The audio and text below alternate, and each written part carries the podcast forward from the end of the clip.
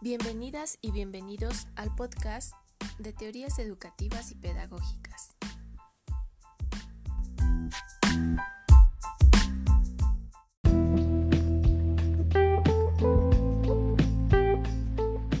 El programa del día de hoy estará enfocado al concepto de educación que otorga Emily Durkheim. La palabra educación ha sido utilizada en un sentido muy amplio para designar el conjunto de las influencias que la naturaleza ejerce sobre nuestra inteligencia y voluntad. La acción sui generis de la educación evocan dos teorías. La primera, según Kant, el fin de la educación es desarrollar todas las facultades humanas. Es un ideal en contradicción con otra regla de la conducta humana, dedicamos a una tarea determinada y restringida, es decir, una ruptura de equilibrio. Una armonía perfecta no puede ser presentada como el objetivo final de la conducta y de la educación. Segundo, según James Mill, la educación tendría por objeto hacer del individuo un instrumento de dicha para sí mismo y para sus semejantes. La dicha es un estado esencialmente subjetivo que cada uno aprecia a su manera. Por ejemplo, para Spencer, la dicha completa es la vida completa y las condiciones de la dicha son de la vida. Sin embargo, para el hombre moderno, esa clase de vida no es vida.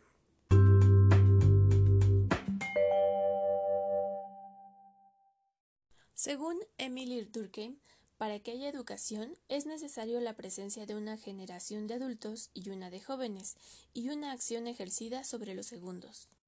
Es decir, la educación es la acción ejercida por las generaciones adultas sobre aquellas que no han alcanzado todavía el grado de madurez necesario para la vida social.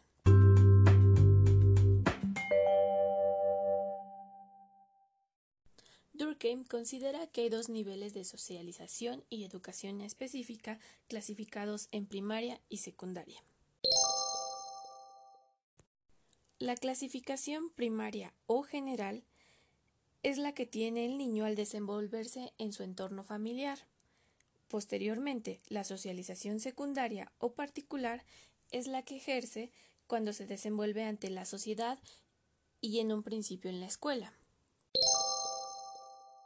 Por su parte, la educación primaria o general es aquella en la que se adquieren valores y todos los conocimientos necesarios para formar parte de una sociedad, es decir, todos los conocimientos universales como leer, escribir, matemáticas, etc.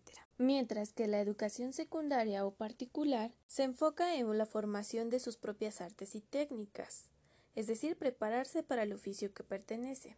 En otras palabras, es la especialización del conocimiento para la vida adulta y profesional.